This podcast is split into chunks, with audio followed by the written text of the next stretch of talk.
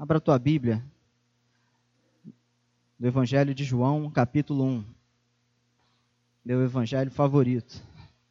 É aquele meu malvado favorito, é meu evangelho favorito. É o de João. João, capítulo 1, verso 35. Te pedi aquela coisa chata para você ficar de pé. A gente vai ler até o capítulo 12, mais ou menos.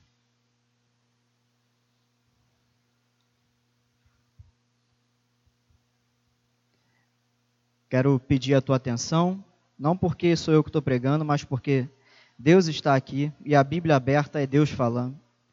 E, e, são poucos minutos. Eu prometo que vai ser rápido. Na verdade, eu não trouxe nenhuma pregação, eu trouxe um estudo. E que você dedique atenção à palavra de Deus, porque é culto. Você dedicar atenção à pregação da palavra de Deus. Sobretudo é respeito, é temor a Deus e é também entrega, é oferta verso 35, diz assim: No dia seguinte, João estava ali outra vez, com dois de seus discípulos, e olhando para Jesus que por ali passava, disse: Este é o Cordeiro de Deus. Os dois discípulos ouviram-no dizer isso e passaram a seguir Jesus.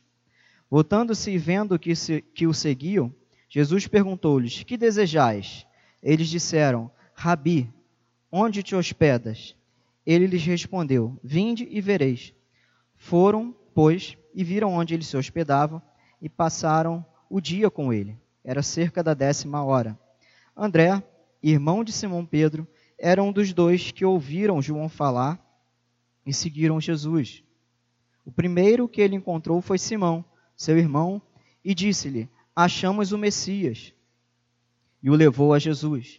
Este fixou nele o olhar e disse: Tu és Simão, filho de João, serás chamado Cefas, no dia seguinte, Jesus decidiu ir para a Galiléia e, encontrando Filipe, disse-lhe: Segue-me.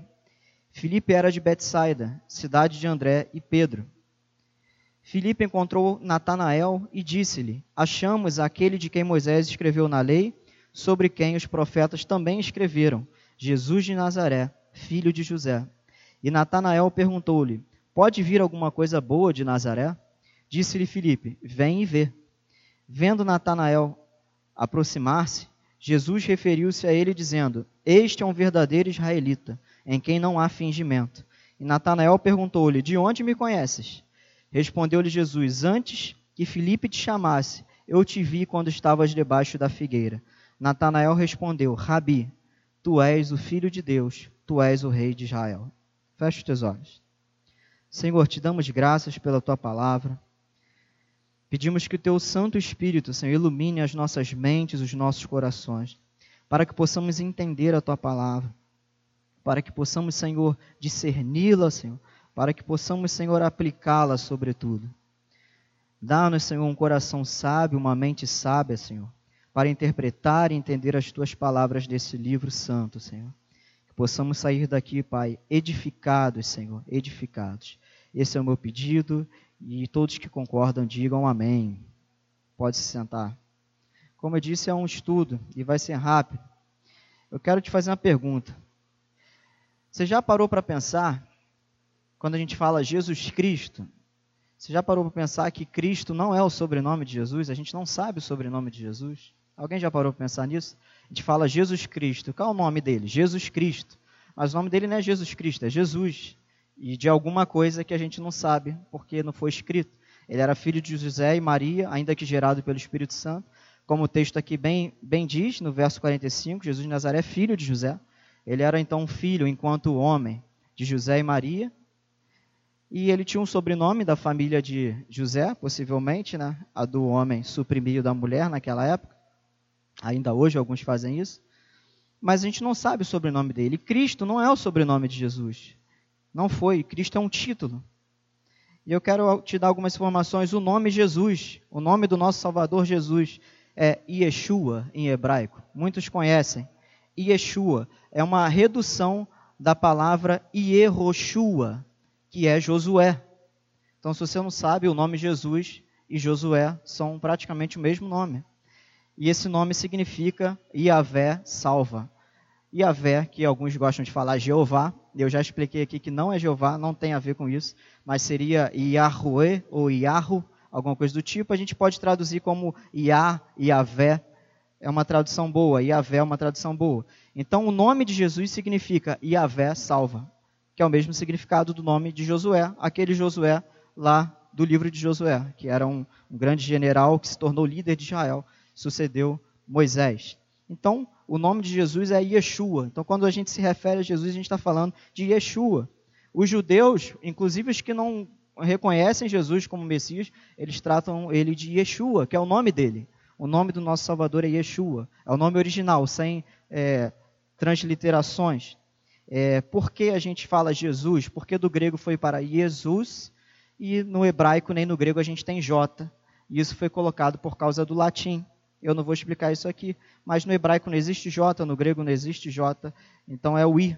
Então Jesus seria Jesus em grego e no hebraico, que é o nome dele original, Yeshua.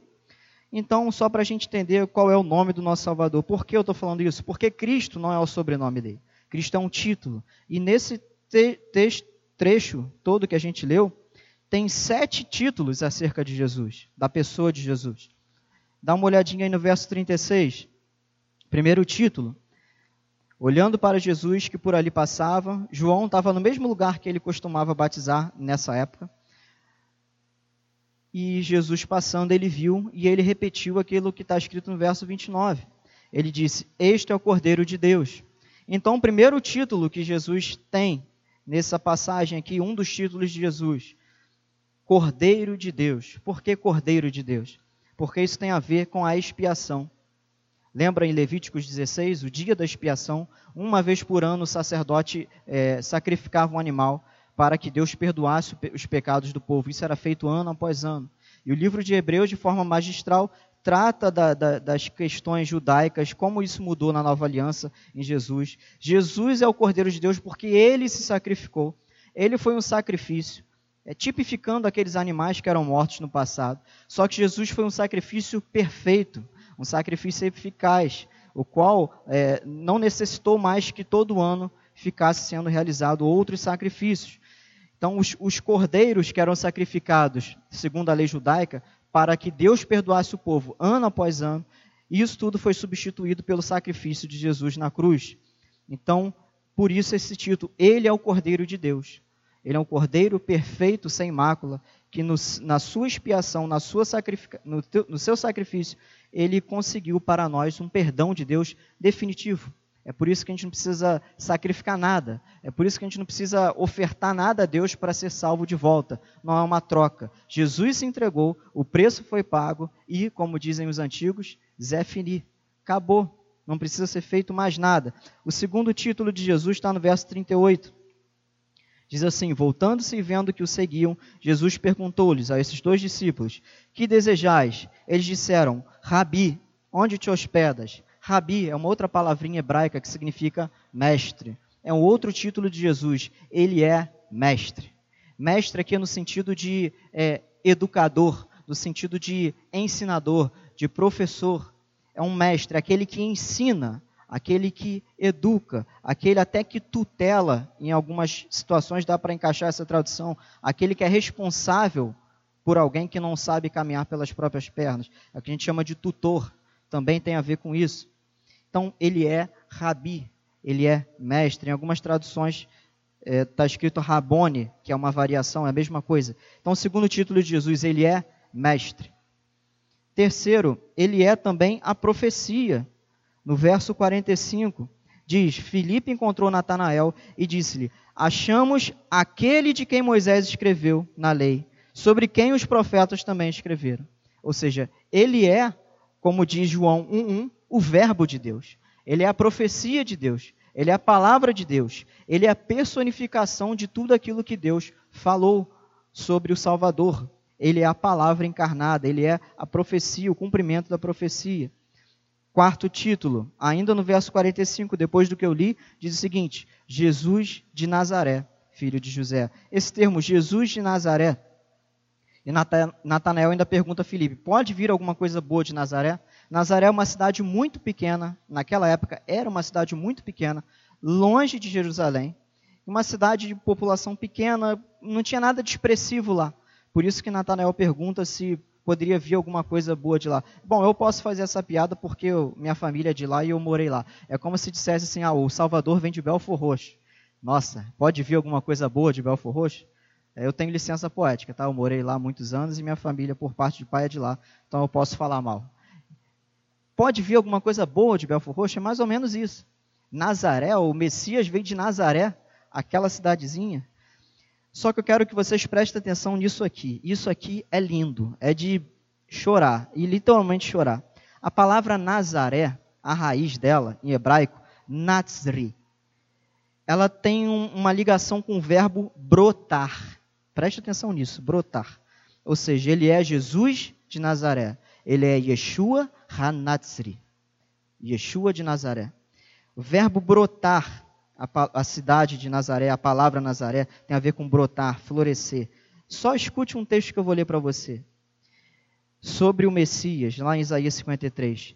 Foi brotando como renovo diante dele, como raiz que sai de uma terra seca. O, a raiz da palavra Nazaré fala sobre algo que brota. Olha só, por que, que ele veio de Nazaré? Porque ele é esse renovo que Isaías profetizou. A gente estuda o idioma e, e vê como a Bíblia é, é perfeita, como ela se completa, como é lindo isso. Ele é Jesus, aquele que brota. Ele brotou, ele veio como renovo em meio à terra seca, ou seja, aquilo que não tinha solução. O, o homem caído em pecado, essa terra seca que não dava nada, ele é o renovo. Ele é o broto. Ele é aquele que brota. Ele é Hanatsri. Ele é o broto, aquele que brota. Por isso que ele vem de Nazaré. Olha que legal. Outro título dele, ele é Filho de Deus. Verso 49. Vou sair de João aqui.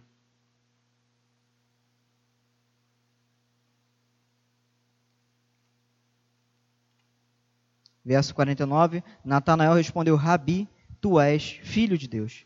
Outro título dele, Filho de Deus. O Evangelho de Marcos começa princípio do Evangelho de Jesus Cristo, Filho de Deus. Ele é o Filho de Deus. E quem já leu aquela tradução que o Jeff, o pastor Jeff fez, ele coloca, é, sempre que tem unigênito, ele coloca é, da mesma essência que Deus. Então, esse termo Filho de Deus significa que ele é não somente o Filho de Deus no sentido de ser, é, digamos que ele tem alguma conexão com Deus, não, mas ele tem a mesma essência que Deus. Ele tem a mesma essência que o pai.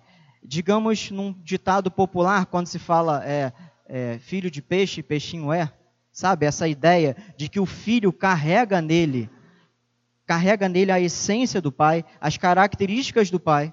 É a mesma coisa, Jesus é o filho de Deus, ou seja, ele compartilha da mesma essência que o pai. Esse termo quer dizer da divindade de Jesus. Jesus era Deus. Assim como o Pai é Deus, assim como o Espírito é Deus. E não são três deuses, são um único, é um único Deus. É o mistério da Trindade. Um outro título dele está no verso 49 também. Natanael diz: Rabi, tu és filho de Deus, depois tu és o rei de Israel. Rei de Israel. Jesus é rei. Ele é rei, ele nunca deixou de ser rei. Quando ele veio e se encarnou como homem, ele estava no que a teologia chama de estado de humilhação. Ele estava num estado de humilhação, como Filipenses fala que ele se humilhou, tomou forma de servo e, e se fez carne como nós somos. E João fala que ele habitou entre nós cheio de graça e de verdade. E nós vimos a sua glória nas palavras de João. Ou seja, ele se encarnou, ele se humilhou, ele se rebaixou, sendo Criador, sendo Deus. Ele se humilhou e ele habitou entre nós, mas ainda assim ele era rei.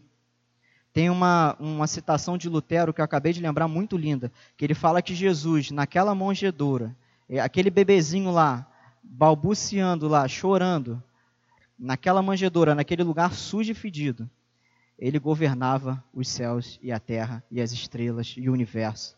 Aquele bebê indefeso, naquela estrebaria suja, cheia de animais, ele era o rei do universo. Jesus é rei. E quando ele fala aqui rei de Israel, por causa da missão messiânica de Jesus, que ele viria para reinar sobre Israel, reinar sobre o mundo, sendo o rei de Israel. O que nós entendemos que começou é, quando ele veio e vai terminar nos eventos futuros, quando ele voltar para reinar como governador do mundo. Ele veio, como a gente gosta de falar, como Salvador. Ele veio no estado de humilhação, se humilhou, tomou forma humana para propiciar salvação, para nos salvar. Mas ele vai voltar, como a gente gosta de falar, né, como juiz. Ele veio como Salvador, mas vai voltar como juiz, como um conquistador, como um rei. Já falei isso aqui uma vez. Se você já viu algum filme antigo de, de reinos assim, e quando chega um rei para guerrear contra outro reino, vem aquele rei naquele cavalo branco, o cavalo mais bonito, o mais forte, aquele rei em cima com aquele manto, a coroa, o cetro, e ele vem e o exército deles vem junto e ele vem para conquistar, ele vem para exterminar, ele vem para dizimar, ele vem para executar juízo. E é assim que Jesus vai voltar, como rei que vem para conquistar. Portanto, ele é rei de Israel. Isso tem a ver com governo e soberania. E o último título, que é o que eu quero focar, está no verso 41. O primeiro que ele encontrou foi Simão, seu irmão, e disse-lhe: Achamos o Messias. Messias, essa palavra, que em hebraico é Mashiach, significa ungido. Olha que legal ungido. Isso no grego é Christos. Por isso que é Jesus Cristo. Ou seja, em hebraico, ele é Yeshua Hamashia. Yeshua Hamashia. Jesus, o Messias.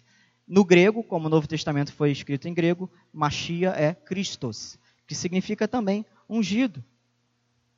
É por isso que tem na Igreja Católica crisma, vem dessa palavra, de Christos, de, de crismar, de ungir, de consagrar tem a ver com isso. Então ele é Jesus o Messias. Esse é o nome dele. Quando a gente fala Jesus Cristo, a gente está falando Yeshua Hamashia, que seria lá da, do país de origem dele, né? no idioma original dele. Jesus o Messias, Jesus o ungido. Engraçado, essa palavra ungido, ela aparece 39 vezes no Antigo Testamento. E na maioria das ocorrências está no livro de 1 e 2 Samuel porque tem a ver com a, quando os profetas ungiam os reis. E nos relatos do, de, da unção de Saul, de, de Davi, quando o rei, a gente está voltando, a gente está vendo de novo aquela minissérie O Rei Davi, e tem aquela cena que o profeta Samuel vai até a casa é, de Jessé e procura lá quem que Deus tinha escolhido. Todo mundo sabe a história. E vem aquele bando de irmãos, só que era o menor, o mais feio, o mais fraco, o que cuidava das ovelhas, não era nenhum dos guerreiros. Ele era o escolhido de Deus ele era o escolhido. E ele foi ungido. E tem aquela cena né, do, do chifre de azeite que é derramado sobre a cabeça dele. Aquilo é ungir. Tem algumas ocorrências também no livro de Levítico sobre a é, ungir utensílios do, do, do tabernáculo. Ou seja, ungido tem a ver com separado, tem a ver com o capacitado, tem a ver, essa palavra no hebraico tem um milhão de significados. De, é, de significados. Tipo assim, líder, chefe, capitão, responsável, protetor, sabe? Tudo dá uma ideia de autoridade, daquele que está numa posição de autoridade que exerce governo, como nós vimos, por isso ele é rei. Então, é, no Novo Testamento, essa palavra Messias só aparece duas vezes, aqui em outro texto do, do, dos sinóticos também, dos evangelhos. Mas, como o Novo Testamento foi escrito em grego, eu falei, na versão grega da palavra, que é Christos, aparece 569 vezes no Novo Testamento essa palavra. Dessas 569, 406 vezes são nos escritos de Paulo. Ele está sempre falando Jesus, o Cristo. Você para para pensar, Paulo pregava aos gentios, mas também pregava aos judeus, e aquele povo todo estava inserido ali num contexto judaico muito forte. Então Paulo estava sempre falando do Machia, Machia, Machia, o Messias. Então sempre que você lê Cristo na Bíblia, você está lendo Messias, você está lendo ungido, separado. Então, essa é a palavrinha que é chave desse texto. Jesus é o Messias. E a gente para para pensar por que, que os judeus não, não reconheceram como Natanael, né? Natanael fala, é, Jesus chega para Natanael e fala: Este é um verdadeiro israelita em quem não há fingimento. Provavelmente, provavelmente Natanael devia seguir ali os ritos, devia conhecer, devia ser um homem de coração honesto ainda que cego ali no, no cumprimento da lei, mas Jesus fala que ele era é, um, um, judeu sincero. E ele fala: De onde me conheces? E Jesus, como em muitos dos casos, ele manifesta um, um, uma porçãozinha do poder dele para atestar que ele é o Filho de Deus. Ele fala isso: Eu te vi antes que Filipe te chamasse lá debaixo da figueira. Provavelmente Natanael devia estar ali pegando uma sombra debaixo da figueira ou fazendo alguma outra coisa quando Filipe veio chamar ele. E Jesus fala assim: Eu te vi sentado na figueira. E ele, sabendo que ele estava na fogueira e que somente o Messias de Deus poderia revelar aquilo, poderia saber aquilo, ele se prostra e dá uma declaração linda: Mestre, Rabi, tu és o Filho de Deus, tu és o Rei de Israel. Isso é lindo, lindo, lindo, lindo demais. Ele é o Rei. E a gente está aqui em dezembro, a gente está próximo do Natal, a gente precisa falar disso. Ele é o Rei. Ele é o Messias. Ele é o Cordeiro de Deus. Ele é o Mestre. Ele é a palavra de Deus. Ele é o Jesus de Nazaré. Ele é aquele que brotou no meio da terra seca. Ele é o Filho de Deus, Rei de Israel, Messias. Sete títulos atribuídos a Jesus nesse pequeno texto que a gente leu. Ele veio, como diz Isaías, ele veio brotando na terra seca. Ele veio para trazer salvação. Ele veio para trazer luz, como João 8,12 fala. Jesus, fala: Eu sou a luz do mundo. E essa quantidade de títulos e muitos outros assim, nos faz ficar maravilhados olhando para a grandeza do nosso Salvador. Ele é o nosso Messias. Ele é o nosso Rei. E eu quis nessa noite trazer esse estudo rápido e bem didático para vocês, só para a gente se deliciar nisso, nessa verdade. Ele é o nosso rei. Ele é o nosso Messias. Ele é a raiz, ele é o broto, ele é o renovo. Isso é lindo demais, isso é tocante. E a gente precisa relembrar disso. Porque, pelo não digo vocês, acho que vocês vão concordar comigo, mas pelo menos eu. Eu tô nós viemos domingo, né, de noite, de segunda-feira até às 17 horas de, de hoje, quando eu saí do trabalho. Eu tô bombardeado de várias preocupações, pensando em várias coisas, com várias responsabilidades, coisas de casa para fazer, coisas de, de, estudo, enfim. E a, a, essa nossa vida corrida, é, às vezes ela, ela nos impede de pararmos e refletirmos na palavra de Deus. E a gente olhar para esse pequeno texto e ver essa quantidade de, de títulos que ele tem, e que ele se fez carne, e que ele habitou entre nós, e que ele nos escolheu para sermos o seu povo. Isso é lindo demais. Irmãos, nós estamos é, perto daquela data que nós comemoramos o Natal, o que é uma data simbólica. Provavelmente Jesus nasceu no início de outubro. A gente vê isso pelos, por um estudo bíblico. Era a festa dos tabernáculos, isso acontece em outubro, no início de outubro. Provavelmente Jesus nasceu no início de outubro. Isso é, não, é, não tem dúvida entre os teólogos, entre os historiadores. Mas é uma data que acaba sendo simbólica e não tem mal nenhum nisso. Não tem mal nenhum você montar a tua árvore de Natal. Quem fala isso é, é, carece de inteligência, para eu não usar uma palavra. Eu estou usando eufemismo aqui, né? Mas é uma época que a gente deve sim se lembrar da encarnação dele. Ele veio. Ele veio e a consequência disso é que ele vai voltar. Ele vai voltar como o rei que eu falei. Ele é o nosso Messias. O nome do nosso Salvador é esse: Yeshua Hamashia, Jesus Cristo. Jesus, o Messias. Amém? Vamos orar. Senhor, te damos graças pela tua palavra, pela grandeza, Senhor, que tu és. Te damos graças porque tu és o nosso rei. Tu és rei, Senhor. Tu és ungido, tu és o Messias, e nós reconhecemos isso, Senhor. E nós confessamos isso, Senhor. Tu és o Filho de Deus, tu és Mestre, tu és Senhor, tu és Cordeiro de Deus, que tira o pecado do mundo, que tirou o nosso pecado.